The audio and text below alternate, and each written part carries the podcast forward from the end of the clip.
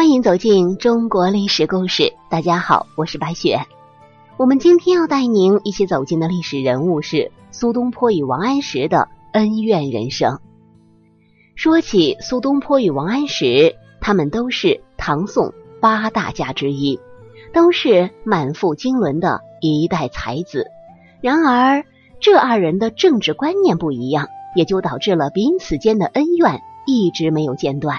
下面，我们就在今天这期节目当中，一起走进苏东坡与王安石的恩怨纠葛。苏东坡一入世就陷入了新旧党争。他的父亲和弟弟，他敬爱的朝中元老，他的亲朋好友，几乎无一不是站在旧党一边。当然，更重要的是东坡本人的政治观念与心法南辕北辙，他的学术思想也与新学格格不入。忠厚正直的他，不可能违心的对方兴未艾的新政沉默不言，他势必要成为新党的政敌。也势必要与新党的党魁王安石发生冲突。嘉佑六年（公元一零六一年），二十六岁的东坡参加制举，王安石以知制告的身份出任考官。苏东坡在制策中全面的提出了自己对朝政的看法，其许多观点正好与王安石两年前向仁宗所上的万言书截然相反。众考官都欣赏苏东坡的文艺灿然，而置之于高地。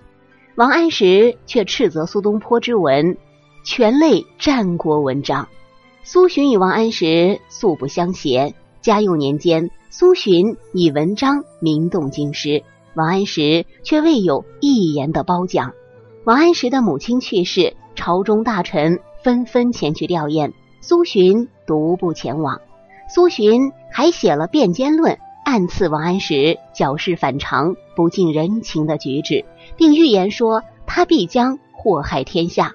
七年以后，吕慧上书弹劾王安石，他是这样说的：“大奸四中，大诈四信，外事仆也，中藏巧诈，并断言说：误天下苍生者，必是人也。”吕惠的话与《辩奸论》如出一辙。可见，苏洵事实上是代表旧党发出了攻击王安石的第一声。东坡对其父写《辩奸论》是不以为然的，认为他有些话说的太过分了。苏东坡对王安石的文才其实也是非常的赞赏，曾称道王安石所撰的《英宗实录》为本朝史书中写的最好的。但是，苏东坡对王安石好为大言鬼论的行为非常不满。曾在记刘昶的祭文中予以讽刺，王安石则把苏东坡视为隐然的强敌，必然想把他逐出朝廷而后快。熙宁二年（公元一零六九年），东坡上书论贡举之法不当轻改，神宗非常重视，当天就予以接见，然后又想让苏东坡修中书条例。王安石却站出来竭力阻拦，并且力荐吕惠卿。同样，苏东坡为了国子监举人考官，侧提以历史上君主独断或兴或亡之事为问，王安石大为不悦。神宗又想让东坡修起居注，王安石却说东坡不是可讲之人。神宗说苏东坡文学出众，为人亦平静。司马光、韩维等大臣都称道之，王安石却回答说：“苏东坡是邪险之人。”还说三年前东坡遭父丧时，韩琦等赠送负金不受，却利用运丧的官船贩卖苏木入蜀。还说这件事啊是人所共知，所以苏东坡虽有才智和名望，但只能当个通判，不可大用。次年。王安石的姻亲谢景温诬告苏东坡护丧回蜀的时候，利用官船贩卖私盐等物。王安石闻之大喜，当即奏知神宗。第二天就下公文到苏东坡反蜀的沿途州县调查这件事情，连当年服役的士兵和船夫都被抓来严刑逼供，结果一无所获。此刻。得知此事的司马光、范镇等大臣纷纷起来为苏东坡辩污。范镇还特别指出，苏洵去世后，韩琦、欧阳修两人赠送的付金即达五百两，苏东坡都谢绝了，岂有反而贩卖私盐以谋薄利的道理？苏东坡才算逃脱了谢景温与王安石合谋罗织的罪名。王安石还多次劝神宗贬黜东坡，神宗却不听。王安石就说：“对待苏东坡，必须像调教恶马那样，剪除末，加吃扑，使其服帖乃可用。”意思就是说啊，就像调教一匹恶马一样，减少它的草料，而且不断的去拷打它，使它服帖之后，才能为人所用。王安石身为年长十五岁的前辈和位极人臣的宰相，这样对待持不同政见的苏东坡，确实有失公允，更谈不上厚道。无怪在十多年后，当苏东坡在江宁与王安石相见的时候，苏东坡说了一句：“事亦自知，相公门下用事不着。”能言善辩的王安石也只好是无言以对。当然。王安石对苏东坡的才学其实也是深为赏识的，尤其是当他不在朝中的时候，他大言称赞苏东坡所撰的《表中观碑》，又曾兴致勃勃地赐韵东坡在密州所写的《监察韵血诗》。当东坡遭遇乌台诗反案之后，王安石从江宁上书神宗说：“安有盛世而杀才士乎？”这对苏东坡得以免死是起了极大的作用的。元丰七年（公元一零八四年的七月），刚离开黄州贬所的苏东坡来到江宁府，江宁府就是现在的江苏南京。他去会晤了已经退居江宁八年的王安石。这两个人，一个是经历了四年磨难的旧党中坚，另一个。是业已退出政坛的新党首领，虽然都还坚持着各自的政治立场，但毕竟都远离了政治的漩涡，彼此间的敌意已经大为减退。此次见面之后，苏东坡说他有话想说。王安石一听这话，顿时变了脸色，他以为苏东坡要旧事重提。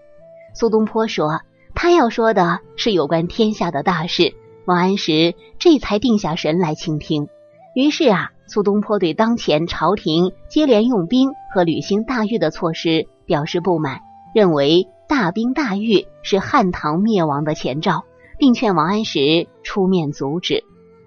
王安石说：“那都是吕惠卿主政的结果，自己已然不在位，不便干预。”东坡又说：“在朝则严，在外则不严，这只是弑君的常理。”而皇上待你以非常之礼，你岂能以常理来报答皇上？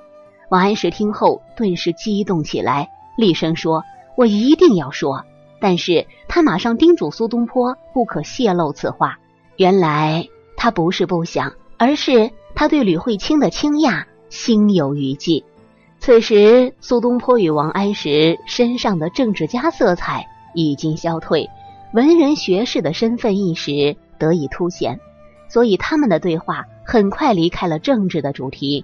两人互相出示自己的诗文，东坡手书静坐相赠，王安石则意犹未尽，自送其诗，请东坡书写后留给自己作为纪念。苏东坡大力称赞王安石的“肌理溪稿页，重陶溪炫昼”二句有楚辞的句法，王安石也欣然认可。王安石问苏东坡说：“他的雪诗中‘洞河玉楼寒起宿，光摇银海炫生花’二句，是否用了道藏中的典故？”苏东坡笑着点头，以示回应。两人又谈起学术。王安石说：“他对陈寿的《三国志》很不满意，想要重修，却又已年迈，劝苏东坡着手重修。”东坡推辞说。不敢当此重任。苏东坡在江宁停留数日，两人多次作诗唱和。苏东坡在游玩蒋山的诗中有“风多巧障日，江远欲伏天”二句，王安石大为叹赏，当即喝之，并叹息说：“老夫平生作诗，无此二句。”王安石甚至劝苏东坡补宅中山，与他结邻而居。所以啊，苏东坡在赠诗中说：“劝我是求三亩宅，从公已决，十年迟。”一个月以后，东坡渡江北上，王安石送走苏东坡之后，对旁人说道：“不知更几百年，方有如此人物。”劫波渡尽，恩怨尽明，两位文化巨人。终于在此刻消除了彼此间的敌意，王安石最终改正了对苏东坡的看法，而苏东坡更是以不计前嫌的态度对待王安石。苏东坡的胸怀有如光风霁月，令人感怀不已。好了，朋友们，咱们本期的故事到这里就结束了，感谢您的收听。喜欢的朋友欢迎点赞转发，也欢迎您评论留言。下期。我们将带您走进刘克明的故事。刘克明是一个宫人太监，可是他却淫乱后宫，把皇帝送上了西天。这个太监牛不牛？我是白雪，下期再见。